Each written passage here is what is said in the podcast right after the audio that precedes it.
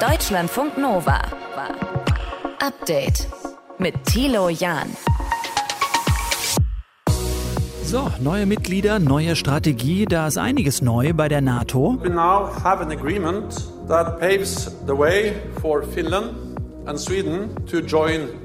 Der Generalsekretär Jens Stoltenberg auf dem Gipfel in Madrid. Weg frei also für Schweden und Finnland im Atlantischen Bündnis. Und dann hat er heute auch noch ein blaues Heft in die Kameras gehalten. Das neue strategische Konzept der NATO. Und die zehn Seiten schauen wir uns gleich mal genauer an. Außerdem fragen wir die Neurowissenschaftlerin Franka Parianen, wie man das eigentlich macht. Wie hält man bitte schön die Konzentration hoch? EU, G7, jetzt NATO-Gipfel. Ganz schöner Ritz für die Staats- und Regierungschefinnen und Chefs. Und wir kennen solche Belastungsphasen ja vielleicht auch. Wir können das sehr, sehr viel besser, wenn wir motiviert sind. Am besten intrinsisch. Das heißt also, die Motivation geht von uns aus. Dass wir wirklich das Gefühl haben, wir wollen das schaffen, wir wollen das erreichen.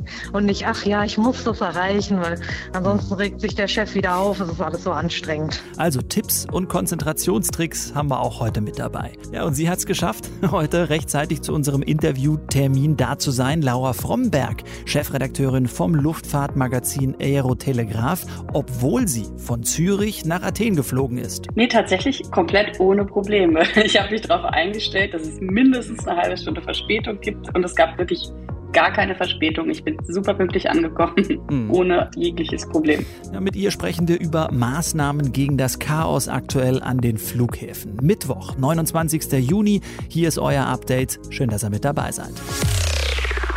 Deutschlandfunk Nova. Hirntod hat Frankreichs Präsident Emmanuel Macron mal die NATO genannt.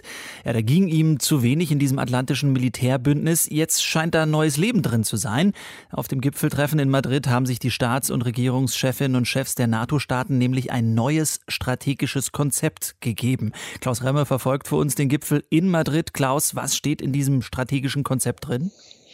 Ja, es ist ein Grundsatzdokument, das die NATO regelmäßig, und ich sage mal so grob alle zehn Jahre anfertigt, um sich eine Orientierung zu geben, äh, mittel- und langfristig und das alte stammt aus dem Jahr 2010. Und man kann sich vorstellen, dass da vieles überholt ist. Da wird äh, Russland noch als strategischer Partner bezeichnet. Diese Zeiten sind natürlich vorbei. China mit keinem Wort erwähnt. Und in diesem Konzept, das nun heute beschlossen wurde, es sind etwa zehn DIN A4 Seiten, also äh, jetzt keine 40 oder 50, das kann man relativ schnell durchlesen. Da sind die Passagen zu Russland und China in diesem politischen Umfeld natürlich am wichtigsten. Und zu Russland heißt es dort, Russland ist die größte und direkte Bedrohung für Frieden und Stabilität in der euroatlantischen Region. Russland kann angesichts des Überfalls auf äh, die Ukraine kein Partner mehr sein. Die Kommunikationskanäle wollen wir dennoch aufrechterhalten, um Eskalationen zu vermeiden und Transparenz zu erhöhen. Soweit mhm. vielleicht dieser, äh, dieser Absatz zu Russland. Was bedeutet dieses neue strategische Konzept denn jetzt ganz praktisch? Es bildet zunächst einmal einen Rahmen für die nächsten äh, zehn Jahre, wenn es denn gut geht. Ich zweifle daran, denn äh, angesichts der Beschleunigung äh, der Entwicklungen und der Unabsehbarkeit, wie dieser Krieg endet, wäre es ein Wunder, wenn dieses Konzept wirklich zehn Jahre halten würde. Ich glaube, die größte konkrete Folge, die passiert gleichzeitig auf diesem Gipfel, indem man eben die Ostflanke äh, verstärkt. Das ist sozusagen der konkrete Ausdruck dessen, was ich eben auch vorgelesen habe, dass Russland als Bedrohung wahrgenommen wird. Je weiter nach Osten man kommt, desto stärker. Und äh, alle Zusagen, die hier heute gekommen sind oder aber die unmittelbar im Vorfeld des Gipfels gemacht wurden, zeigen, dass es hier wirklich um eine, um das Wort zu benutzen, Zeitenwende geht. Es wird ein massiver Kräfteaufwuchs erfolgen in der westlichen Allianz nicht nur in Osteuropa, aber mit Einheiten, die in den Heimatländern sind, für bestimmte Länder, wenn es denn ernst wird, vorgesehen äh, sind und auch in entsprechend hoher Bereitschaft gehalten werden. Bei der NATO sind Stand jetzt 30 Staaten Mitglied plus zwei, Finnland, Schweden, die noch dazukommen. Sind sich da alle so einig bei diesem Wording? Ja, ich glaube, man hat zwar äh, lange, lange nicht gerungen, aber man hat lange daran gearbeitet, denn die Beziehungen äh, zu Russland, die werden natürlich insbesondere nach dem 24.02. unterschiedlich bewertet. Die Balten, das wissen wir durch den Streit um Waffenlieferungen, auch die Polen äh, haben überhaupt nichts dagegen, die Rhetorik zu schärfen und klarer auszusprechen, was Sache ist. Andere Partner äh, sind da etwas vorsichtiger. Das hier scheint mir ein Kompromiss zu sein. Äh, wir sehen es auch auch zum Beispiel im Vergleich zur Sprache, wenn es auf China kommt. China wird nicht als Gegner bezeichnet, aber als Herausforderung für Sicherheit, Herausforderung für Werte und Interessen. Ähm, da wird dann noch Zusammenarbeit angeboten, aber gleichzeitig ist die Kritik deutlich, etwa wenn es um Cyberangriffe geht äh, oder aber um Desinformationskampagnen. Ich sehe aber, äh, um die Frage zu beantworten, äh, gerade nach dem Überfall auf die Ukraine hier die NATO als ein geschlossenes geschlossenes Bündnis. Und die Einigung gestern auf den Beitritt von Schweden und Finnland hat einiges dazu beigetragen. Kräfteaufwuchs heißt das denn, dass man jetzt einfach aufrüstet, dass man mehr Geld jetzt für Soldatinnen, Soldaten und das Inventar auf, ausgibt? Ist das für Deutschland auch so geplant? Ja, genau so ist das. Es wird erheblich, erheblich mehr Geld ausgegeben. Äh, wenn man denkt, dass äh, die äh, Mittel für Verteidigung der NATO-Staaten bereits seit acht Jahren im Trend steigen und seit 2014 um zusätzliche 350 Milliarden Dollar gestiegen sind und wir jetzt angesichts dieses Krieges nochmal weitere Verstärkungen erfahren in vielen Ländern. Die Amerikaner alleine haben heute angekündigt, zusätzliche Kampfflugzeuge, zusätzliche Schiffe nach Europa zu entsenden, ein Hauptquartier in Polen, ein permanentes erstmals zu eröffnen, ihre rotierenden Einheiten an der Ostflanke zu verstärken, dann gibt das einen Vorgeschmack darauf. Die Bundeswehr hat ja auch bereits äh, reagiert. Christine Lamprecht, die Verteidigungsministerin, hat den deutschen Beitrag gestern grob mit 15.000 Soldaten, 65 Flugzeugen und 20 Schiffen umrissen. Das ist nichts, was äh, in der nächsten Woche kampfbereit wäre. Das muss langsam aufwachsen über die nächsten ein, zwei Jahre. Aber der Trend, der geht genau dahin, wie du es beschrieben hm. hast. Und ist verankert in dem Grundsatzdokument, dem neuen strategischen Konzept, das die NATO sich auf dem Gipfel in Madrid gegeben hat. Erklärungen dazu live direkt vor Ort waren das von Klaus Remme. Lieben Dank. Gerne. Deutschlandfunk Nova. Update. Wie machen die das? Drei Gipfel in zwei Wochen, EU, G7 und jetzt NATO-Gipfel. Wie hält man da bitte schön die Konzentration hoch, auch noch bei so wichtigen Themen? Na klar, gibt das ein oder andere Abendessen, den ein oder anderen Spaziergang, den die Staats- und Regierungschefinnen und Chefs da nutzen, aber nach dem Durchschnaufen muss man ja auch wieder an die Arbeit und dann geht es um Kommuniqués, dann muss man bei Pressekonferenzen performen. Und wir kennen solche Belastungsphasen vielleicht auch, wenn wir keine Staats- und Regierungschefinnen und Chefs sind, aus dem Alltag bei Prüfungen oder bei der Arbeit. Sprechen wir über die Konzentration mit der Neurowissenschaftlerin Franka Parianen. Hallo. Hallo, schön hier zu sein. Wie macht man es? Wie hält man die Konzentration dauerhaft hoch? Höchstwahrscheinlich mit jeder Menge Stresshormonen. Aha, das heißt, es geht also dann nur auf Kosten der Gesundheit? Äh, ja, auf die Dauer schon natürlich. Ich meine, wir alle versuchen das eigentlich den ganzen Tag, unsere Konzentration hochzuhalten, wobei unser Gehirn davon eigentlich nicht allzu viel hält. Also grundsätzlich ist Konzentration eigentlich was für schöne Momente, wichtige Angelegenheiten, wo wir die mal kurz einen Moment hochfahren. Kein Dauerzustand. Was ist das überhaupt, Konzentration? Was passiert da in unserem Gehirn?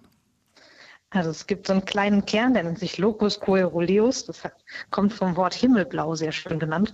Und der sendet halt immer so Impulse durch unser Gehirn und durch unseren Körper dadurch auch, wenn wir relevante Informationen verarbeiten. Mhm. Das heißt, wir kennen das vielleicht von der Arbeit, wenn die mal gut läuft, dann bekommen wir Informationen, wir lesen einen Text und so und es bleibt alles wirklich hängen. Und jedes Mal, wenn wir irgendwie was Relevantes sehen, freuen wir uns, ah ja, stimmt, da eine Info. Und man spürt das tatsächlich so ein bisschen durch den ganzen Körper. Also wir können auch messen, dass die Hautleitfähigkeit stärker wird, dass die Pupillen sich weiten und so. Und tatsächlich hat es auch viel mit so Stresshormonen zu tun, also Noradrenalin und Cortisol. In so kleineren Dosen wirken die eigentlich sehr angenehm und anregend und sorgen dafür, dass wir uns besser erinnern können, Sachen besser verarbeiten, speichern, aufmerksamer sind. Mhm. Äh, wie trainiert man das? Wie, wie lässt sich das äh, im Endeffekt trainieren, länger aufmerksam zu sein, länger sich konzentrieren zu können? Das ist gar nicht so einfach. Man kann natürlich sagen, dass grundsätzlich, wenn wir sehr viel Stress haben, dann erreichen wir auch immer so einen Umschlagpunkt, wo wir plötzlich merken, jetzt geht gar nichts mehr. Mhm. Also auf dem niedrigsten Punkt, da finden wir gar nichts interessant. Auf dem Höhepunkt sind wir wirklich fokussiert auf unsere Aufgabe. Und wenn wir ganz viel Stress haben, dann schaltet unser Gehirn plötzlich auf, ich verarbeite jetzt alles. Mhm. Das kennt man vielleicht als diesen Moment, wo man plötzlich genervt ist, einfach weil irgendeine Person neben einem kaut oder die Straße laut ist oder so. Sachen, die einen sonst gar nicht stören. Auf einmal macht einen das alles wahnsinnig. Und deswegen ist einer der wichtigsten Punkte, wie wir lernen, uns zu konzentrieren, dass wir auch hin und wieder mal lernen, uns nicht zu konzentrieren. Also gehen zu lassen, auch die Gedanken mal schweifen zu lassen. Das ist ein total wichtiger Punkt, den wir brauchen. Mhm. Deswegen auch diese Ruhephasen, wenn man jetzt zum Beispiel diese Staats- und Regierungschefinnen und Chefs beobachtet bei den Gipfeln, äh, dass die dann eben auch mal, ja, weiß nicht, spazieren gehen oder auch mal eine kleine Ruhephase einlegen, weiß ich nicht, beim Abendessen? Ja, genau. Also Bewegung und frische Luft natürlich total hilfreiche Faktoren. Beides was, wir ganz dringend brauchen, auch um eben so die Stresshormone wieder abzubauen und äh, Plastizität zuzulassen, also weiter unsere Lernfähigkeit zu erhalten und sowas. Das ist mhm. also auf jeden Fall immer zu empfehlen. Und der andere Punkt ist, wir können das sehr, sehr viel besser, wenn wir motiviert sind. Am besten intrinsisch. Das heißt also, die Motivation geht von uns aus. Dass wir wirklich das Gefühl haben, wir wollen das schaffen, wir wollen das erreichen.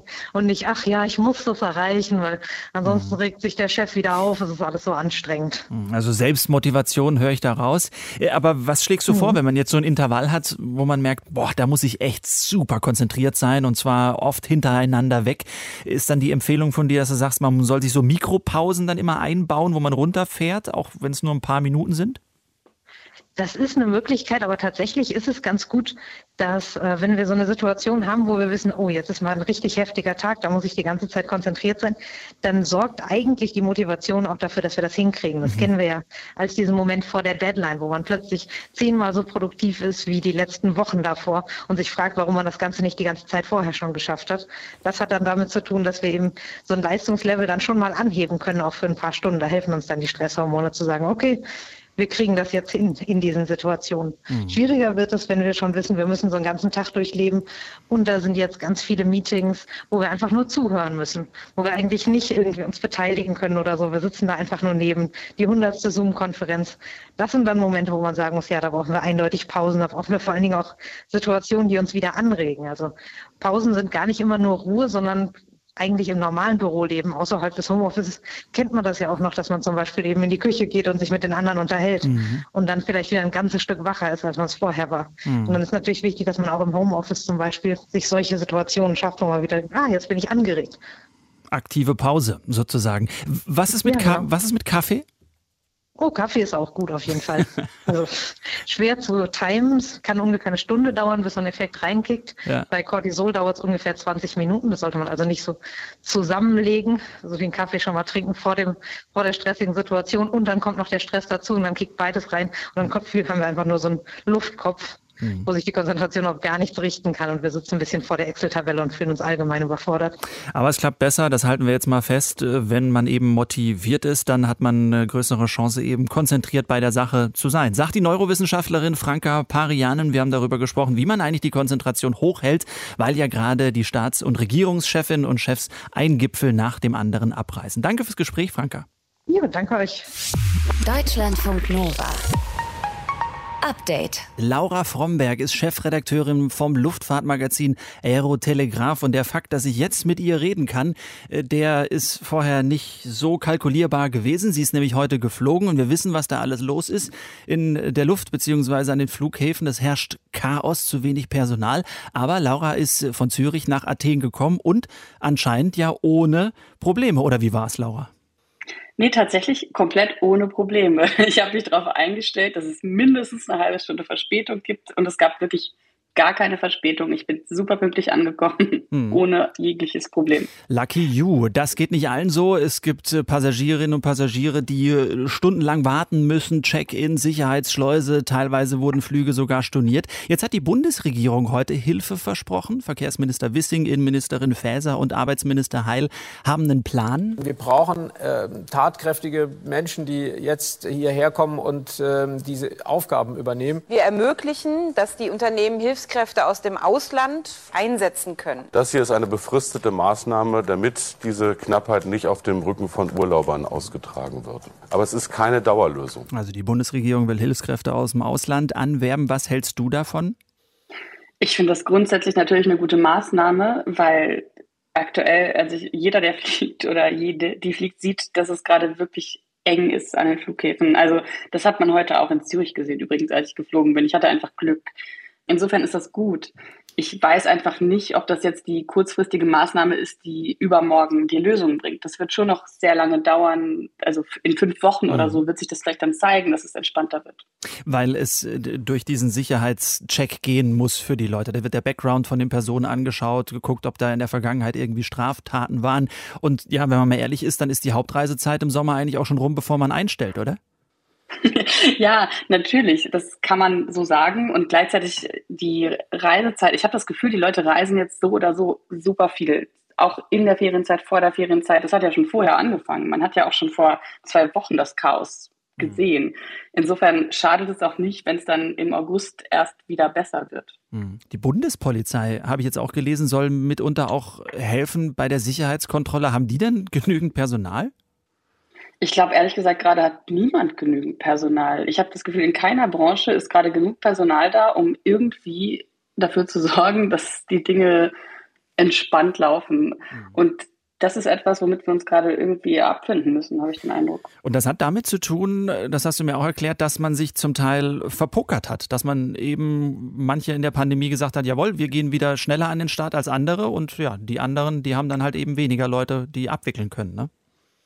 Genau, also äh, ich kann das jetzt zum Beispiel von Airlines berichten. Es gibt die einen Airlines, die haben ja jetzt auch Personalprobleme und andere Fluggesellschaften, die haben relativ früh gesagt, es geht wahrscheinlich schnell wieder besser, also stellen wir wieder ein oder wir entlassen gar nicht erst Leute und plötzlich haben sie jetzt den Vorteil. Es hätte aber natürlich auch sein können, dass die sich total verzocken und dann haben sie ein Problem. Hm. Was glaubst du, wie ist die Situation jetzt schnellstmöglich zu lösen? Gibt es überhaupt eine schnelle Lösung?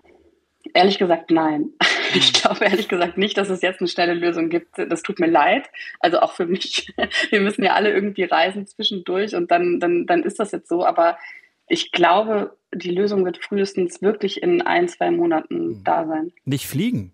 Nicht fliegen ist vielleicht die, die einfachste Lösung, aber wenn man jetzt schon was gebucht hat, was sagst du, wie früh sollte man vor Ort sein? Ich meine, das ist ja auch von bis. Ich kenne jetzt auch Leute, die nach Portugal geflogen sind äh, aus Deutschland und die sagen, ey, war eigentlich ganz, ganz, ganz normal. Ich war irgendwie Viertelstunde vorher da und es ging flott. Und andere sagen, naja, sechs Stunden vorher äh, hatte ich schon gebraucht.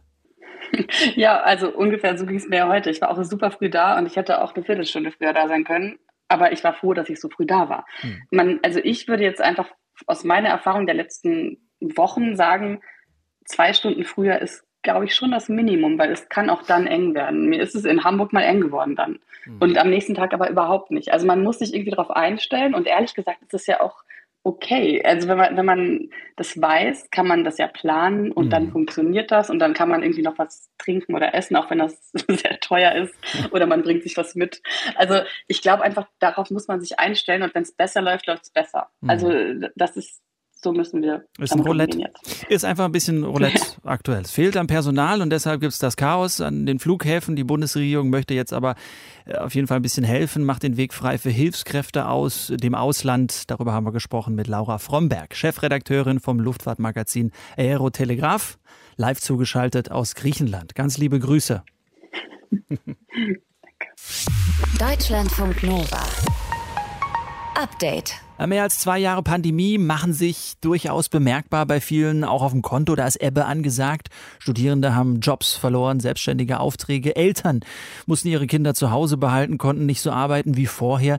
Den Effekt, den sieht man jetzt auch in Zahlen. Seit Jahrzehnten gibt es in Deutschland äh, nicht so einen hohen Anteil an armen Menschen.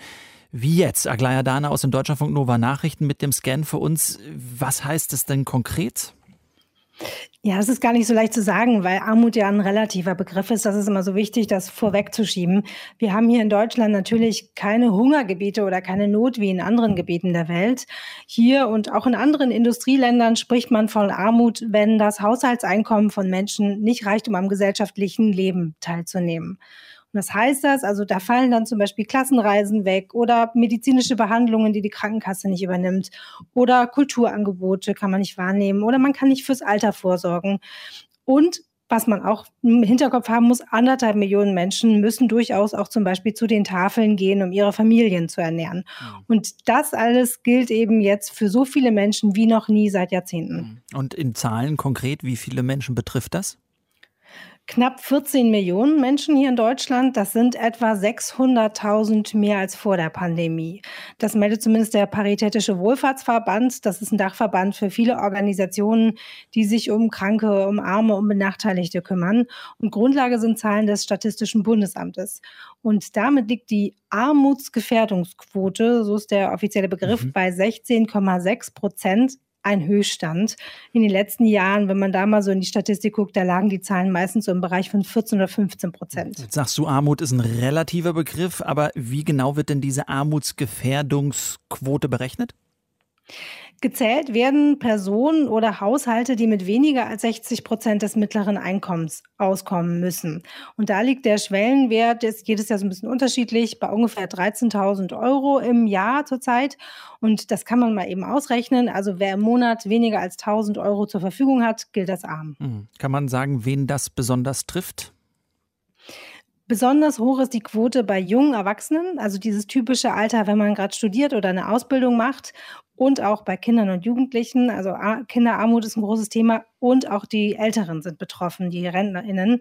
Interessant fand ich auch die Quote bei den Selbstständigen. Die liegt zwar unter dem Durchschnitt, ist aber deutlich gestiegen jetzt in der Pandemie von 9 auf gut 13 Prozent.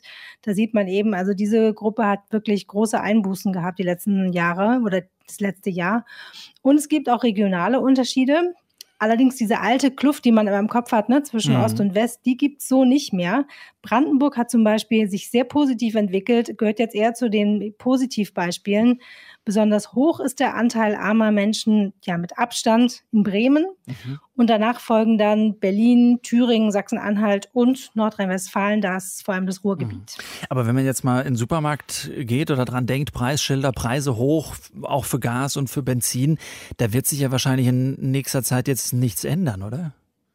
Ja, das befürchtet auch der Paritätische Wohlfahrtsverband und deswegen fordert er auch die Politik dazu auf zu handeln. Hauptgeschäftsführer Ulrich Schneider hat heute gesagt, was die Ampelkoalition bisher beschlossen hat, eben mit Blick auf die Inflation, das entlaste die Falschen. Also Tankrabatt, Abschaffung der EEG-Umlage, das senke die Kosten für Leute, die Eigenheime haben oder SUVs fahren, so ein bisschen überspitzt hat das mhm. gesagt. Und auch Einmalzahlungen an Menschen, ähm, die die Grundsicherung erhalten, das ist für ihn nicht ausreichend. Was fordert denn der Wohlfahrtsverband, um gegen die Armut anzukämpfen?